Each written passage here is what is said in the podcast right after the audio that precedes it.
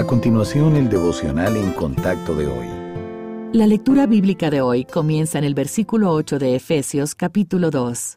Porque por gracia sois salvos por medio de la fe, y esto no de vosotros, pues es don de Dios, no por obras para que nadie se gloríe.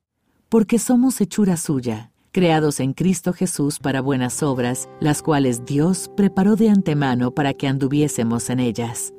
¿Cuál es mi propósito en la vida? Muchas personas hoy en día se hacen esa pregunta, pero solo quienes han confiado en Cristo como Salvador y Señor pueden descubrir la verdadera respuesta. El pasaje de hoy nos dice que nuestra salvación es un acto de Dios y que ahora somos hechura suya, creados en Cristo Jesús para lograr lo que Él ha preparado para que hagamos. Ese es nuestro propósito en la vida y tiene tres componentes. El primer lugar, la santificación que es un proceso continuo. A medida que cooperamos con la obra del Espíritu Santo en nuestra vida, Él transforma nuestro carácter para que sea más parecido al del Señor y renueva nuestra mente con la verdad bíblica. En segundo lugar, la mayordomía, que es el manejo fiel del tiempo, los talentos, los dones espirituales y los tesoros que Dios nos ha dado. Deben ser usados conforme a sus prioridades y su dirección, no para nuestro beneficio.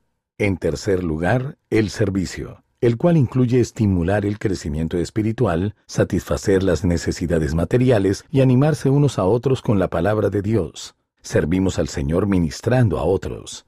Todo esto es su propósito en la vida. Pero recuerde, esto no se trata de un esfuerzo propio. Es Dios quien le usa. Su parte es aprovechar todos los medios que Él utiliza para lograr sus objetivos, su palabra, su espíritu y su iglesia.